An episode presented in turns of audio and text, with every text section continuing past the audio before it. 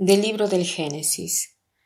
Después de que el hombre y la mujer comieron del fruto del árbol prohibido, el Señor Dios llamó al hombre y le preguntó, ¿Dónde estás? Este le respondió, Oí tus pasos en el jardín y tuve miedo, porque estoy desnudo, y me escondí. Entonces le dijo Dios, ¿Y quién te ha dicho que estabas desnudo? ¿Has comido acaso del árbol que te prohibí comer? Respondió Adán, la mujer que me diste por compañera me ofreció del fruto del árbol y comí. El Señor Dios dijo a la mujer, ¿Por qué has hecho esto? Repuso la mujer, la serpiente me engañó y comí. Entonces dijo el Señor Dios a la serpiente, ¿Por qué has hecho esto? Porque has hecho esto, serás maldita entre todos los animales y entre todas las bestias salvajes.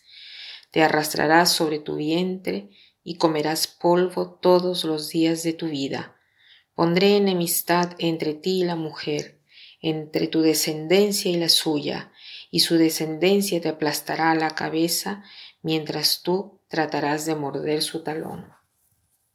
El pasaje bíblico continúa. Este capítulo habla de las consecuencias de la desobediencia de Adán y Eva. Estas consecuencias se ven en las relaciones entre los dos, no solo en la relación con Dios, porque Adán y Eva se esconden y se cubre porque se sienten desnudos, sino que las consecuencias son entre Adán y Eva. Ellos que tenían que ayudarse recíprocamente se convierten en enemigos porque se acusan entre ellos la mujer acusa a la serpiente, pero al mismo tiempo está en pleito con su marido Adán porque Adán acusa a Eva de haberle dado de comer del fruto prohibido. O sea, las relaciones se arruinaron, ¿no? Hay esta tensión increíble. Dios hace una pregunta y esta pregunta se la hace a Adán, pero al mismo tiempo la hace a cada uno de nosotros. Adán, ¿dónde estás? Esta pregunta es importantísima porque es existencial, porque es una pregunta que nos puede ayudar a encontrarnos a nosotros mismos, porque cada vez que nosotros nos escondemos de Dios, nos escondemos de nosotros mismos, y esto nos priva de las ganas de vivir y nos hace vivir existencias superficiales que no dan ningún sabor. Entonces hoy tengamos presente esta pregunta. ¿Dónde estás? Tiziana, ¿dónde estás? Patricia, ¿dónde estás? Francisca, ¿dónde estás? María, ¿dónde estás? Esas son preguntas que el Señor nos hace, pero no porque Dios no sepa la respuesta, porque Él es omnisciente, Él sabe dónde estamos, Él lo ve todo.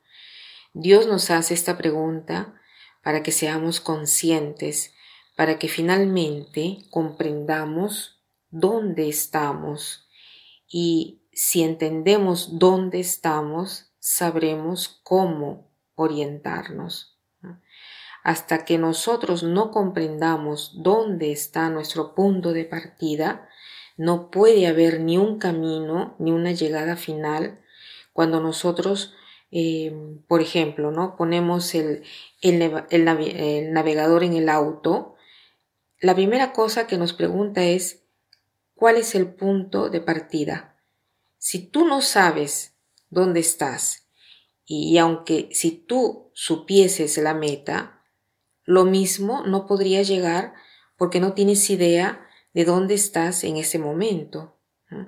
Entonces, dónde estamos es muy importante. Cuando nosotros nos hacemos esta pregunta y sabemos respondernos, entonces el hombre se despierta y la vida del hombre se convierte en un camino. El camino lleva a la meta y no obstante el hombre no ha llegado a la meta, el hombre goza ya del hecho de que está orientado hacia la meta y esto lo hace feliz.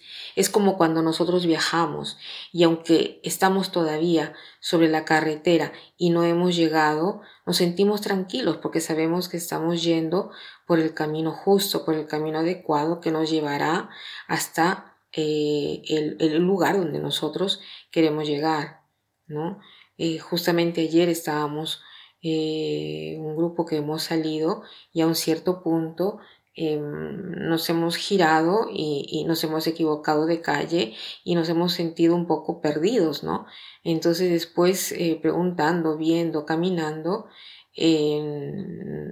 llegamos al sitio donde teníamos que continuar y, nos hemos sentido ya más tranquilos porque sabíamos que esa, esa vía, esa calle nos iba a llegar hasta el lugar donde queríamos llegar, ¿no? Entonces, eh, hoy tratemos de preguntarnos dónde estamos. Tiziana, ¿dónde estás? Responde a esta pregunta, porque la respuesta a esta pregunta será determinante para tu vida. Y para terminar, quiero citar esta frase que dice así, la conciencia de la muerte nos anima a vivir. La conciencia de la muerte nos anima a vivir. Que pasen un buen día.